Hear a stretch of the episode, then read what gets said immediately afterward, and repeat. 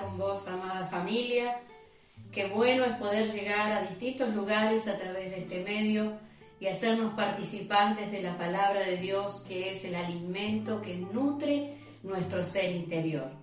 Quisiera tomarme unos minutos para hablarte acerca de lo que éramos, de lo que somos y lo que nos hizo. Eh, la palabra de Dios en la carta eh, a Tito, Tito capítulo 3, verso 3 dice, porque nosotros también éramos en otro tiempo insensatos, rebeldes, extraviados, esclavos de concupiscencia y deleites diversos, viviendo en malicia, envidia, aborrecible y aborreciéndonos unos a otros. Fuerte esta palabra, ¿no? Pero necesaria, porque es preciso que nos ubiquemos lo que éramos sin Cristo. El verso 4 de la carta de Tito capítulo 3 dice, pero cuando se manifestó la bondad de Dios, nuestro Salvador y su amor para con los hombres, el verso 5 dice, nos salvó no por obras de justicia que nosotros hubiéramos hecho, sino por su misericordia, por el lavamiento de la regeneración y por la renovación en el Espíritu Santo, el cual derramó en nosotros abundantemente por Jesucristo nuestro Salvador, para que, justificados por su gracia, viniésemos a ser herederos conforme a la esperanza de la vida eterna. Qué glorioso y qué maravillosa es esta palabra, realmente. ¿Sabe? En el tiempo antiguo se usaba como un método de, sanidad y un método que se presentaba a Dios, eh, eh, el niño nacido, una circuncisión. Eh, este acto de circuncidar es un acto eterno y en nosotros no aprovecha, pero sí debe haber una circuncisión en nuestro corazón.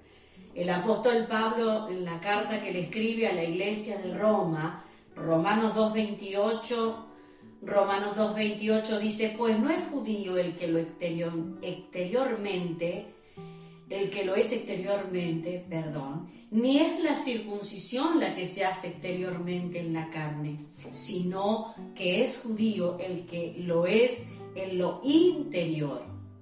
Y la circuncisión es la del corazón, en espíritu, no en letra es el espíritu y no solo la letra lo que ocurre cuando proviene del corazón y no solamente de una acción. Voy a aceptar al Señor o voy a aceptar porque me gusta, me, me, parece, me convence. No, no, ni estamos intentando, Dios nos libre, convencer a nadie porque sabemos que no nos sirve, no es funcional ni a la vida ni a la vida del cuerpo. Lo que hablamos es dejar una vieja vida para la vida de Cristo en nosotros ser manifestado. O sea, la circuncisión que, manifestada a los eh, judíos era una práctica que se notaba exteriormente. La Biblia nos dice por el apóstol Pablo, eh, la circuncisión que Dios requiere es la del corazón, en espíritu. Génesis capítulo 6, verso 15 dice, porque en Cristo Jesús ni la circuncisión vale nada, ni la incircuncisión, sino lo que vale es una nueva creación. ¿Y quién opera esa nueva creación? Es el Espíritu Santo, ¿eh? desde el Espíritu, con un corazón, con la forma de Dios. Esta reforma que continuamente es precisa en nuestra vida volver a la forma, al diseño original. En Cristo Jesús lo que vale es una nueva creación, porque tenemos muchas veces este, algunos conceptos tradicionales, religiosos, y que tienen todo que ver con cuestiones externas, pero lo que somos tiene que ver desde el ser para el hacer. Efesios capítulo 3, 17 dice, para que habite Cristo por la fe en vuestros corazones, a fin de que arraigados y cimentados en amor, maravillosa palabra del apóstol, Efesios 3, 17. En amor, seáis plenamente capaces de comprender con todos los santos cuál sea la anchura, la longitud, la profundidad y la altura, y de conocer, ¿de qué está hablando? Conocer el amor de Cristo, que excede, sí, parece una contradicción, pero no lo es, que excede todo conocimiento, para que seáis llenos de toda la plenitud de Dios, para que habite Cristo por la fe en vuestros corazones, donde debe habitar Cristo en nuestros corazones, alma y espíritu, allí configurados, alineados eh, en, el estado constante y continuo de reforma. Dijimos estos días, no son cambios que yo me... Esto lo voy a cambiar, esto lo tengo que... Y no está mal chequear algo y decir, bueno, esto no está bien y lo voy a corregir. Lo que digo es que hay cambios que se provocan desde tener a Cristo dentro de nuestro corazón.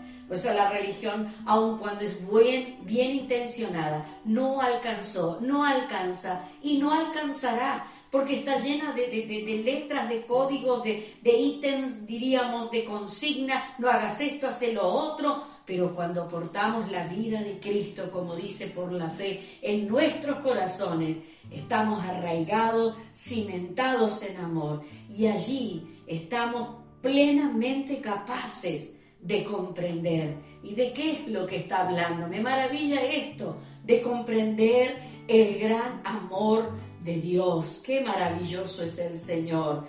Poder comprender, dice, y da las medidas, ¿no? La longitud, la profundidad y la altura. Conocer el amor de Cristo que excede todo conocimiento.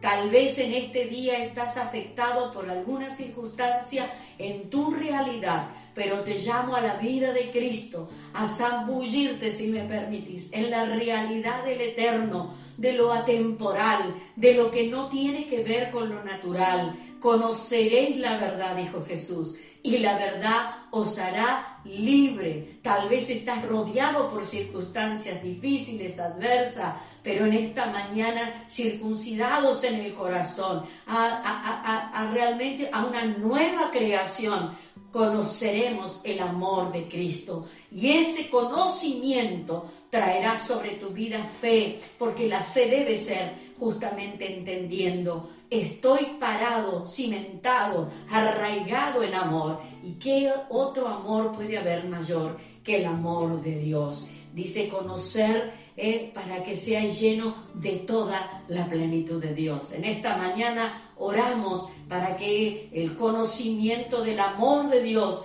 quite todo engaño, toda mentira, toda tiniebla, toda palabra, todo pensamiento que viene a tu vida aduciendo, bueno, Dios ya me olvidó, lo que pasa es que yo no me porté bien o me porté muy bien y esto pareciera que no sé de dónde viene, pero aún en ese lugar vamos a clamar al Señor desde el permanecer en Él. Si no le has recibido como Salvador, esta es una buena hora, hoy es oportunidad, hoy es un día es oportuno. Oportunidades y ocasiones, dice también la escritura, el sabio dijo, a todos acontecen. Y yo quiero decirte que esta mañana es una buena oportunidad para orar y pedirle al Señor en tus palabras, Señor, toma control y dominio de mi vida. Te entrego mi corazón porque sé que en mi corazón tú vienes a morar, para que estés arraigado, cimentado y pleno del conocimiento, longitud, dice altura, verdaderamente profundidad del amor de Cristo que excede todo conocimiento. Verdaderamente es glorioso. Yo quiero finalizar esta mañana y leer este último o dos textos que me bendicen, me son de mucha edificación y espero lo recibas en tu corazón dice Efesios 3:20, y a aquel que es poderoso para hacer todas las cosas mucho más abundantemente de lo que pedimos o entendemos según el poder que actúa en nosotros. ¿A qué poder se refiere? Al poder de la vida de Dios en nuestro espíritu. ya no estamos muertos. Él nos ha dado vida y vida en abundancia y en el corazón se recibe, se cree para justicia y con la boca se confiesa para salvación. Decimos como el apóstol a aquel que es poderoso para hacer todas las cosas. Fíjese, no dice algunas, vamos a ver, tendremos que chequearlo. Todas las cosas, mucho más abundantemente de lo que pedimos o entendemos. Quiero pedirte en esta mañana que extiendas una voz de clamor, de oración. Y si estás en un lugar donde no puedes orar en voz audible, fuerte, en tu ser interior, decirle, Padre, en el nombre de Jesús, sé que tú eres Dios de amor y eres poderoso para ser mucho más abundante de lo que entiendo, de lo que pido. A ti sea la gloria en la iglesia, en Cristo Jesús, por todas las edades, por los siglos de los siglos. Amén y amén. Padre, oramos y declaramos esta palabra en virtud de tu gran amor. Nada hay imposible para ti. Señor, recibe nuestra adoración y que Cristo por la fe habite en los corazones, para que ya no estén, Señor, dudando de un lado para otro, afligidos, en angustia, sino arraigados y cimentados en amor, con el conocimiento pleno, con la plenitud plena del poder que porta aquel que cree en tu nombre. Amén, amén y amén.